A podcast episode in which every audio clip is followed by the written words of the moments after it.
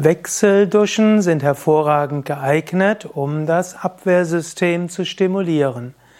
Wechselduschen sind wunderbar, um Erkältungen vorzubeugen und um auch rheumatische Beschwerden, Fibromyalgie und anderes zu überwinden. Daher ist es immer gut, mindestens am Ende des Duschens mindestens die Arme, die Beine und das Gesicht kalt abzuduschen, jeweils 20 Sekunden lang. In der Kneiptherapie spielen Wechselduschen eine besondere Rolle.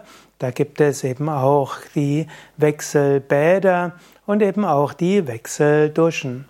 Also, wenn du dein Immunsystem stärken willst, wenn du weniger oft Erkältung haben willst, wenn du Gelenkschmerzen vorbeugen willst, wenn du dich allgemein wach fühlen willst, dann mache Wechselduschen, also mindestens 60 Sekunden warm duschen und zum Schluss mindestens 20 Sekunden die je Unterarme, jedes Körperteil 20 Sekunden, Unterarme, Unterschenkel und Gesicht.